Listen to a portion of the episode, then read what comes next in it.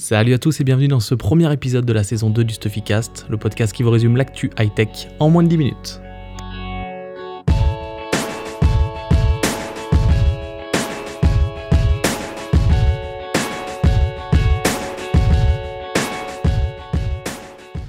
Ça me fait vraiment plaisir de tous vous retrouver. Je vous remercie d'avoir voté positivement sur le compte Insta la semaine dernière.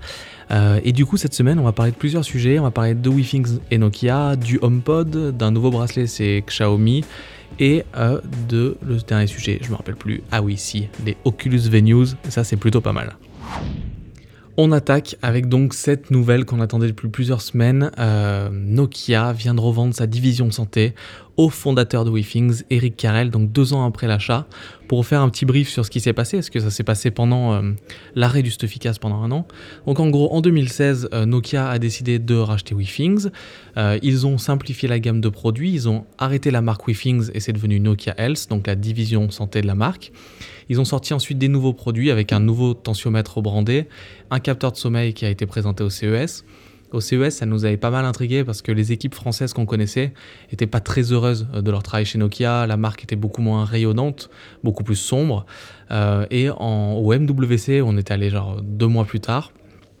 On a vu vraiment que Nokia mettait de côté sa division santé, parce que la partie connectée de Nokia, elle, c'était vraiment sur un tout petit endroit du stand et pas du tout mise en avant. Quelques mois plus tard, donc ça c'était il, y a quelques semaines à peine, Nokia a fait un communiqué de presse en disant qu'ils allaient faire un audit complet de leur, euh, un audit stratégique complet pardon de la division santé chez eux pour voir ce qu'ils allaient faire de, cette division et qu'ils avaient surpayé euh, la société quand ils l'avaient racheté à WeThings. Donc ensuite, la société, enfin la division pardon, a été mise en vente. Il y a eu plusieurs acteurs majeurs. Certaines rumeurs parlent de boîtes comme Nest, comme Samsung, qui étaient sur le projet. C'est finalement Eric Carrel, donc un des fondateurs de WeThings, qui va reprendre le bateau.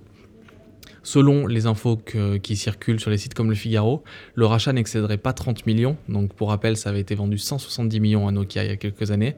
Et la stratégie d'Eric Carrel, ça c'est officiel, c'est de commencer à travailler sur de nouveaux produits, de relancer la marque WeThings, donc ça c'est super bien pour, pour l'écosystème de la French Tech, et euh, au final de refaire rayonner la marque. Ce qui est intéressant aussi, c'est qu'il reprend les 200 employés de la division. Donc en gros, WeThings aura été deux ans en sommeil, et là ils vont essayer de repartir de l'avant. Il y a deux brèves rapides aussi que, dont je voulais vous parler. La première, c'est la sortie du nouveau bracelet connecté de Xiaomi. Donc Xiaomi, quand ils étaient arrivés avec leur Mi Band, ils avaient complètement transformé le marché, parce qu'on n'était que sur des modèles, c'était dominé à l'époque par Jobon et WeThings, qui étaient à plus de 100 euros. En fait, le Mi Band première génération était un bracelet connecté assez basique, avec une application très simple, qui suivait les pas, l'activité physique, et qui était vendu moins de 15 euros. Là, la troisième version vient de sortir. Elle reprend un peu les codes de la deuxième, donc avec l'intégration d'un écran, en l'améliorant. Donc l'écran est un peu plus grand et avait une bien meilleure définition. On peut toujours suivre l'activité physique au quotidien dans l'application MiFit, le sommeil. Il y a aussi un capteur de rythme cardiaque comme dans la V2. Les améliorations, donc c'est seulement l'écran et euh, la résistance à l'eau qui passe euh, sur une immersion jusqu'à 50 mètres, donc c'est un peu plus, plus long, euh, plus long, plus profond. oui, les mètres c'est profond et l'autonomie passe à 20 jours. Donc le bracelet Xiaomi Mi Band 3 est commercialisé pour l'instant seulement en Chine pour un équivalent de 25 euros, mais on devrait rapidement le voir arriver en France via des sites d'import et pourquoi pas sur la boutique officielle de Xiaomi qui vient d'être ouverte il y a 2-3 semaines. La deuxième brève concerne le HomePod, donc il est sorti aux US euh, il y a quelques semaines, quelques mois. Euh, je l'ai testé sur la page YouTube de Stuffy et sur le site, donc je vous invite à aller le voir. Pour l'instant, ce que je trouve sur le HomePod, c'est que c'est un assistant vocal qui est un peu incomplet par rapport à ses concurrents que sont les Amazon Echo et Google Assistant. Et surtout, c'est très fermé à l'écosystème Apple. Donc, vous ne pourrez pas vous en servir si vous n'avez pas d'appareil iOS pour, euh, configurer. Pardon. C'est plutôt dommage. Les news qui ont été sorties, il y en a deux intéressantes. La première, c'est qu'il sort en France, qui va sortir le 18 juin à 349 euros. C'était le prix auquel on s'attendait. Et la deuxième nouvelle est aussi intéressante.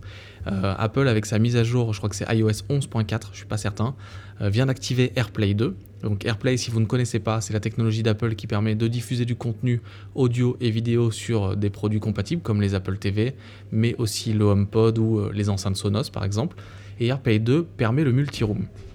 Donc en gros, ça veut dire qu'une des fonctionnalités principales qu'on attendait du HomePod, c'est-à-dire un mode stéréo avec deux HomePod à côté qui font un son stéréo dans la pièce, est accessible, ainsi que le multi-room. Et AirPlay 2 euh, est, déployé sur plusieurs produits, dont euh, la gamme Sonos. Je vais bientôt vous parler sur le site de la Sonos One, qui est une enceinte euh, beaucoup moins chère que le HomePod, qui a un excellent son et qui intègre Alexa et bientôt Google Assistant, et qui donc maintenant intègre aussi AirPlay 2. La dernière news, ça c'est un truc de fou. Je vous parlais beaucoup de réalité augmentée et virtuelle dans les épisodes précédents du Stuffycast il y a un an. Je vais continuer à en parler parce que c'est une thématique qui continue à monter en puissance. J'ai actuellement chez moi l'Oculus Go que j'ai acheté pour pouvoir vous le tester. Euh, et en fait, là, euh, Oculus slash Facebook viennent d'annoncer la sortie de leur application qui s'appelle Oculus Venues. Et en fait, le concept, c'est très simple. Ça reprend un peu ce que faisait NextVR. Je vous en avais parlé dans des épisodes précédents. Euh, L'Oculus Venues, en fait, c'est il se passe un match de foot, un concert, et vous pouvez prendre place dans les tribunes pour le voir comme si vous y étiez en direct. La différence avec NextVR, c'est qu'en fait, vous avez un avatar, et en fait, les gens qui sont assis à côté de vous dans les tribunes sont d'autres utilisateurs en direct, donc vous pouvez entendre ce qu'ils disent, euh, entendre le son chez eux, discuter avec eux. C'est plutôt bien, les premiers commentaires sont très positifs, par contre la note euh, de Oculus Venues sur l'Oculus Store est très mauvaise parce qu'en fait il y a énormément de gens qui mettent une étoile parce qu'on est obligé de se loguer avec Facebook et ça, ça ne plaît pas à beaucoup de gens. En même temps, euh, Oculus appartient à Facebook, c'est dans la stratégie de la marque de créer des écosystèmes de réalité virtuelle, donc c'est logique. J'ai hâte de pouvoir tester, donc je vais voir les prochains événements pour pouvoir vous dire si oui ou non c'est fou. Ce que j'ai vu dans un commentaire, c'est que un des premiers testeurs avait été en même temps avec 250 personnes, donc il avait vraiment l'impression d'être dans un stade, et ça c'est quand même fou, même si rien ne vaut aller voir un bon match de foot pour la Coupe du Monde, par exemple. J'aimerais bien y aller si, euh, Nissan, vous m'écoutez, si Heineken, je ne sais pas qui est sponsor. Euh, mais ça peut être aussi sympa pour assister à des matchs comme si vous y étiez et aussi pour les personnes à mobilité réduite. Ça peut être intéressant. Je vous remercie d'avoir écouté ce premier épisode de la saison 2 du Stuffycast. Comme je faisais avant, je vais vous dire un petit peu comment nous suivre. Donc vous pouvez vous abonner sur iTunes, euh, sur euh, Spotify bientôt. Vous pourrez bientôt nous écouter sur les assistants vocaux. Vous pouvez aussi nous écouter sur Encore, donc c'est anchor.fm. C'est euh, le nouvel outil, outil qu'on utilise pour faire les podcasts. Comme je vous l'ai dit la semaine dernière, ce qui serait vraiment intéressant, c'est que vous m'envoyiez des messages. Encore permet de faire ça. Donc vous allez écouter un Stuffycast, il y a un petit bouton plus vous m'envoyez un message audio pour me poser des questions sur l'actu, sur les produits, et comme ça, on vous entend dans le Stuffycast et ça fait quelque chose de beaucoup plus interactif. Et moi, j'ai vraiment envie d'avoir vos avis sur, euh, ce dont je parle, sur les produits, parce que c'est bien d'écouter ce que je dis, mais j'aimerais bien avoir aussi euh, bah, ce que vous en pensez. Quels produits vous intéressent quelles sont vos questions sur les produits, quelles actus vous aimeriez traiter. Et s'il y a des âmes de journalistes dans la salle, euh, ce message, ça peut être aussi une petite chronique. Vous avez envie de parler d'un produit que vous essayez, bah dites-le moi dans un message sur Encore et je vous mets dans ce efficace la semaine prochaine. Donc, je vous dis à tous, bonne semaine, bon week-end comme on est vendredi, et à la semaine prochaine pour le deuxième épisode de la saison 2 du Stuffycast. A bientôt.